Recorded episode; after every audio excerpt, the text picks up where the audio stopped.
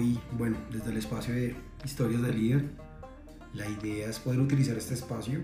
En esta ocasión pues no, no tengo un invitado, sino voy a comenzar a compartir un poco de, de mis heridas de guerra, del día a día de trabajo y, y digamos a qué me he venido enfrentando, que me pone a pensar y en esas reflexiones que, que, logro identificar y pues podérselas compartir a ustedes de, cómo lo he resuelto, de cómo lo he manejado, para que ustedes puedan pues eh, tomar sus propias decisiones basadas en, en, esas experiencias. Entonces, bueno, el día de hoy quiero hablarles de un tema, quiero compartirles un tema, una herida de guerra que está relacionada cuando uno está trabajando en equipo o está trabajando en un proyecto o está trabajando en algo específico en el que eh, uno con, con, el equipo viene lidiando como ciertas cosas en el día a día. O sea, nadie más que uno con el equipo es el que sabe qué es lo que están viviendo y qué es lo que están haciendo y qué decisiones están tomando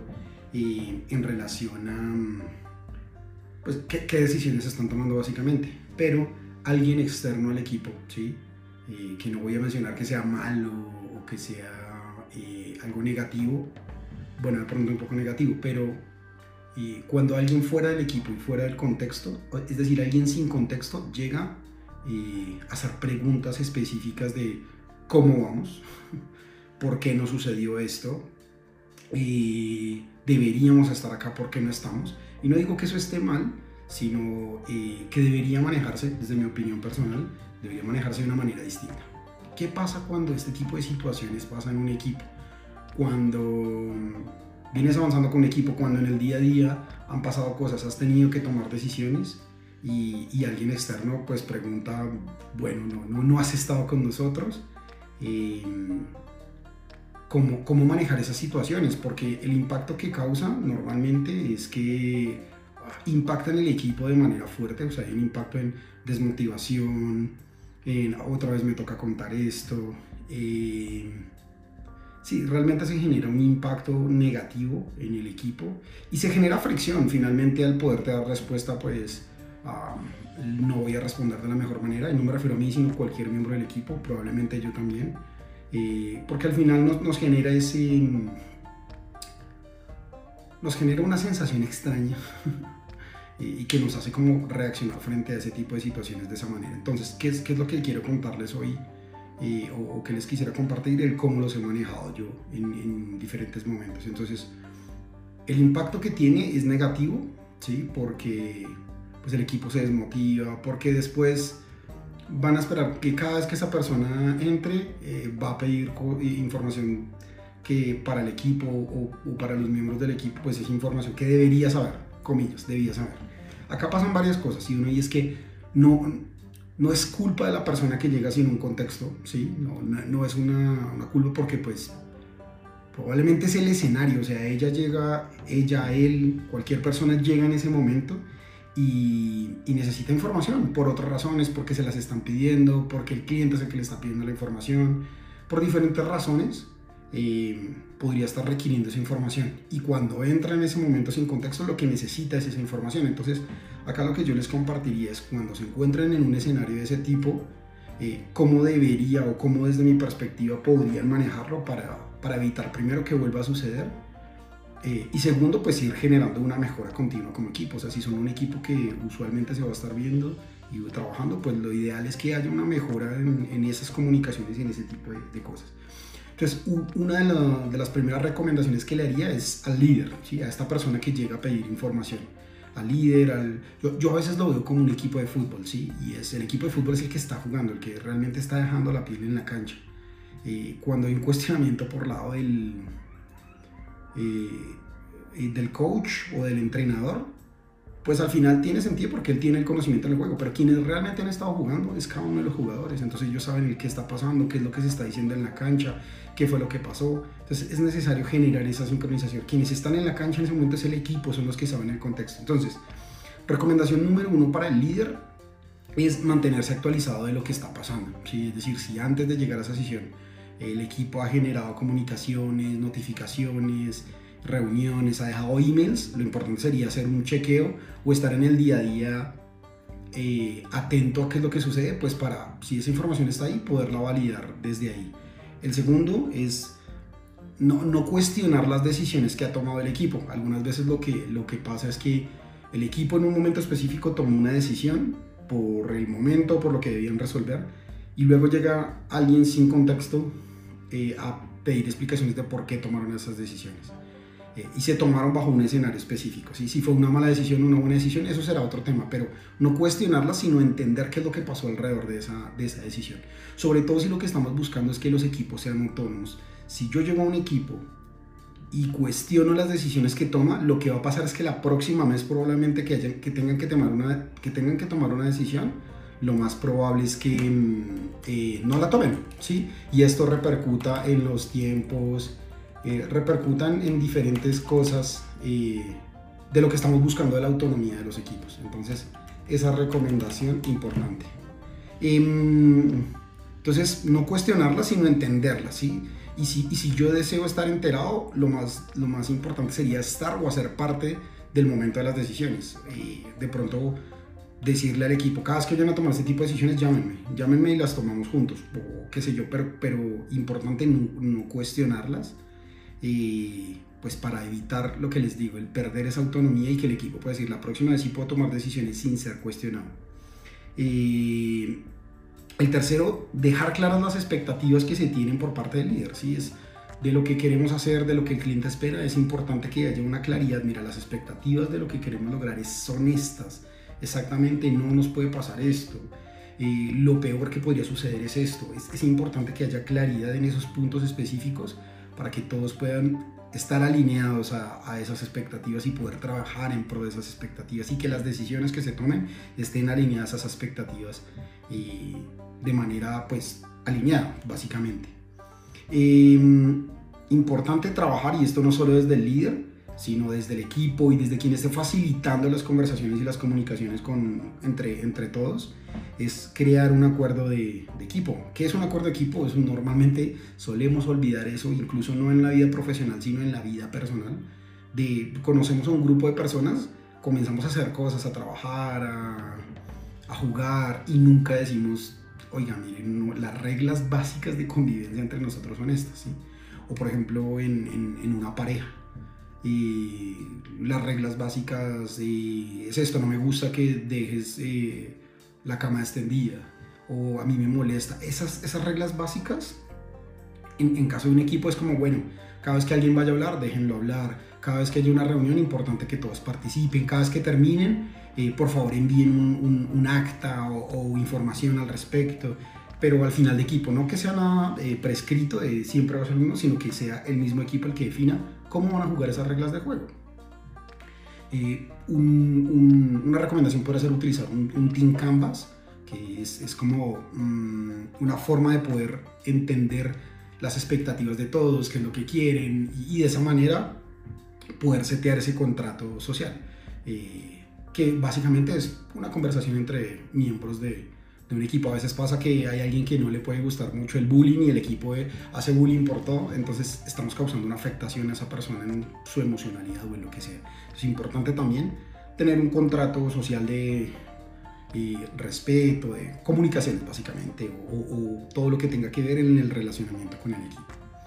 Bueno, el otro que había tomado nota acá desde el, desde el líder es tener sesiones de feedback frecuentes, no solo desde el líder hacia el equipo, sino en general buscar el, el tener unas sesiones de feedback de manera periódica, no en espacios de tiempo tan largo, eh, sino que tengan unas sesiones en las que puedan verse como equipo y decir, oiga, desde lo último que trabajamos no me gustó esto, yo siento que podemos mejorar acá, que sea súper constructivo, es, es difícil porque van a haber conversaciones que pueden llegar a ser difíciles, que está bien, fomentar conversaciones difíciles, profesionales, está bien, en pro de que eso mejore, de que haya una mejora para todos. ¿sí? Entonces, importante definir eso como, como consejo de líder y equipo. Ahora, como equipo, ¿sí? es la responsabilidad no solo de quien viene a pedir información, eh, sino un contexto, sino también del equipo, y es mantener actualizado de lo que está pasando, o sea, no tomar una decisión y no contarle a nadie, sino si la información es relevante y puede llegar a afectar algo, es importante notificarla, ¿sí? que lo haga el equipo, que defina a alguien que lo haga, si tienen un facilitador, que el facilitador pueda compartir esa información de manera lo más transparente posible para que todos estén al tanto de lo que está sucediendo. ¿sí? Eso, eso ayudaría a reducir un poco la incertidumbre y que cada vez que vayan a llegar una, una sesión, la persona tenga más contexto o alguien que venga del externo tenga más contexto o tenga eh, espacios o mecanismos o herramientas que le permitan ponerse en contexto rápidamente. ¿sí? Eso sería como, como importante. Eh, notificará a los stakeholders en caso de que decisiones sean muy, muy o sea, puedan llegar a impactar. ¿sí? Lo que estamos buscando, o, lo ideal sería buscar que los equipos fueran autónomos, eh, que no todas las decisiones deban ser tomadas con una aprobación, porque esto nos genera un cuello de botella, nos genera desmotivación. Eh, lo que buscamos es que el equipo mismo, que es el que sabe hacer el trabajo, tome decisiones a medida que se vaya encontrando con inconvenientes. Si esta decisión es importante y puede llegar a afectar algo, lo importante es notificarla. Si es como, no, yo tomé decisiones, porque soy autónomo, pero no le notifico a nadie. Acá es importante notificarlo por si puede llegar a tener un impacto. Ese. Buscar espacios de conversación con el líder. Si, si esa persona que está llegando, lo mejor sería, en vez de quejarme y decir, ay, siempre viene sin contexto, es abrir un espacio que podría ser esos espacios de feedback o cualquier espacio y decirle simplemente, hey, mira, está pasando esta situación y pues queremos eh, trabajarla y manejarla contigo para que pues mejoremos, ¿sí? para que no siga pasando porque pues lo, que queremos es brindar los mejores resultados y para eso es mejor tener al equipo lo más óptimo posible. Y hay una responsabilidad importante y es que el equipo no acepte alcances que no va a poder completar. A veces en la desconexión con el liderazgo, con el plan de trabajo, eh, aceptan y dicen, sí, sí, lo logramos o se sienten muy cómodos y, y aceptan cosas que no van a lograr. Entonces, ¿Qué pasa? Que las expectativas están demasiado altas y cuando no sucede se genera frustración. No quiere decir que todo lo que se puedan comprometer se cumpla, hay cosas que van a surgir, pero es importante que si surgen se notifique. Sí, ahí volvemos como al paso anterior. Entonces, tratan de, de, ser conscientes de que lo que se van a comprometer a hacer en un espacio de tiempo es alcanzable. Sí, es alcanzable, lo pueden hacer o, o lancen las alertas a tiempo. Es alcanzable siempre y cuando se cumplan estas condiciones. Em, y, e importante que esto se haga en un escenario cordial, o sea, en un escenario no es de, ah, si no me entregas esto, yo no voy a hacerlo, sino que sea consensuado. Es, mira, esto puede estar hecho, ejecutado, pero necesitamos tales cosas. Si esas cosas no están a tiempo, no lo vamos a lograr. Y desde el día cero poderlo entender. Em, obviamente desde, desde, contextos que se puedan, hay contextos en los que yo no puedo saber si eso se va a lograr o no pero, pero es importante dar claridad, ¿sí? Eso depende también del equipo, del que sabe ejecutarlo, es que sea abierto y no decir, no, yo no, yo no digo que no sé o que no puedo llegar por no quedar como, como bajo de conocimiento, cosas por el estilo. Es importante sobre todo para setear expectativas y que mm, usualmente el líder está con una conexión hacia los stakeholders más relevantes o hacia el cliente y debe tener la visión completa para que esa decisión sea lo más apropiada posible y que le pueda dar esa información y brindar sin que de pronto después no se cumpla y esa persona sea la que tenga que dar la cara, que eso es lo que a veces como equipo omitimos. y siempre vienen a pedir cosas sin contexto, pero es porque hay una presión y hay un compromiso y hay unas conversaciones que se están teniendo con el cliente que probablemente nosotros desconocemos eh, y que es necesario alinearlas. Entonces, ahí como, como recomendación para evitar alcanzar los, eh, aceptar alcances de más. Eh, e importante hacer un acto, no, sé si cómo, cómo llamarlo, pero es no victimizarnos, sino evitar, digamos esto para evitar entrar en modo defensivo, ¿sí? algo de lo que, que usualmente pasa en, en, este tipo de enfrentamientos o de conversaciones es que el equipo o el líder comienzan a entrar en, en modo defensivo, entonces uno dice una cosa, otro dice otra cosa, se alza la voz y no digo que esté mal, o sea, pero siempre las conversaciones se tornan difíciles y, y lo que estamos buscando es que la conversación fluya pues, de la mejor manera. Lo ideal es que el trabajo que estamos realizando con el equipo sea un trabajo divertido, profesional, y que generemos grandes cosas, pero no que cada reunión que tengamos nos, nos genere un impacto negativo, ¿sí? porque eso nos va a desmotivar como para hacer el trabajo que hacemos, nos va a desmotivar y, no, y, lo ideal sí sería que esas conversaciones nos motiven mucho, quiere decir que sean conversaciones divertidas y que todo el tiempo estemos como unos payasos, sino que sean conversaciones interesantes, conversaciones y discusiones que nos permitan llegar a un punto específico. Eso como equipo. Y finalmente como facilitador, si los miembros cuentan con, con alguien que hace las veces de facilitador, alguien que está en el día a día con ellos, pero usualmente o probablemente no ejecuta con ellos eh, sobre la marcha, una buena recomendación sería que ese facilitador tenga escucha activa, que todo el tiempo esté escuchando al equipo. Eh, esta persona probablemente tiene un conocimiento de los comportamientos del equipo porque está en el día a día con ellos, puede entender un cambio en el comportamiento del equipo frente a una situación específica y hacerle evidente para decir, bueno, ¿qué está pasando? Conversemos al respecto, para no dejar que ese tema se caliente. Sí, usualmente cuando dejamos que los temas se calienten, después es muy difícil, eh, se comienzan a rozar los temas personales eh, y bueno, pasan este tipo de situaciones eh, que afectan a los diferentes equipos. Entonces, una recomendación es que ese, que ese facilitador, que incluso cualquier miembro del equipo ser un facilitador, también la recomendación sería escucha activo para ver los cambios que estamos teniendo tanto desde el liderazgo como desde los miembros del equipo. fomentar que los stakeholders o cualquier persona que quiera estar al tanto de lo que está pasando, pues estén al tanto. Si es como, eh, si alguien me está preguntando algo específico de cómo va, mi pregunta más allá de por qué, por qué pregunta esto que debería saber es cómo hago o cómo hacemos como equipo para que esa información esté disponible. ¿Qué, qué nos está haciendo falta para que esa persona esté al tanto de, de eso que nos está preguntando? Entonces, también en, vez del modo defensivo, el poder entrar en el cómo, qué más podemos hacer para que esa información esté clara y visible para todos. Eso, eso es importante.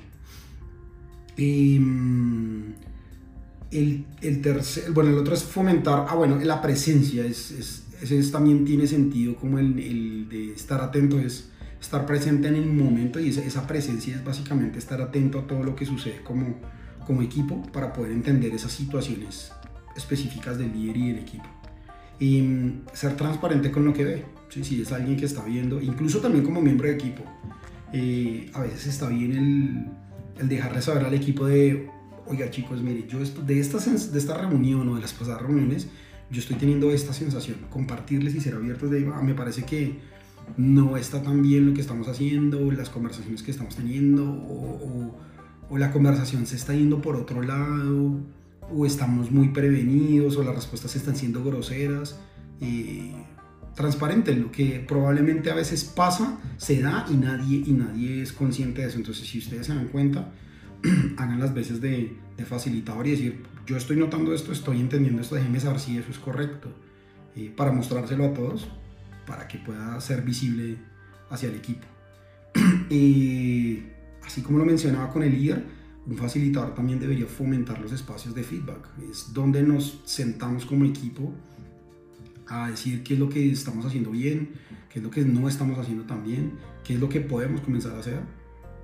Porque buscamos generar una mejora continua. Si siempre hacemos lo mismo, eh, pues los resultados van a ser los mismos. Entonces la idea es que como equipo comencemos a tener una madurez, como equipos, como familia, como pareja, como lo que sea.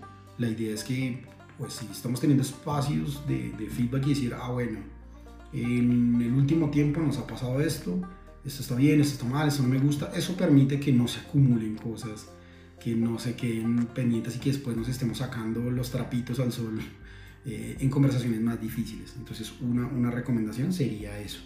Y finalmente, el, el, poder coachar a los miembros del equipo, incluyendo a los líderes. Y si alguien tiene unas habilidades de comunicación, de poder hablar con los demás o, de, incluso de coaching, pues poder abrir esos espacios. Recuerden que ahí el, coaching no es algo como eh, te voy a hacer coaching, sino si la persona lo quiere hacer y alguien tiene las habilidades, pues que puedan hablar a ver qué, qué puede encontrar esa persona en ella misma para, pues para poder resolver o para poder plantear un escenario distinto. Y esa sería la historia que tenía para hoy. Está basada en mi experiencia personal, en cosas que me han venido y me ponen a pensar porque pasan constantemente, porque las veo, porque las experimento, porque alguien me las cuenta. Y bueno, la idea de este espacio es poderse compartir a ustedes, cómo lo veo, cómo lo, lo planteo.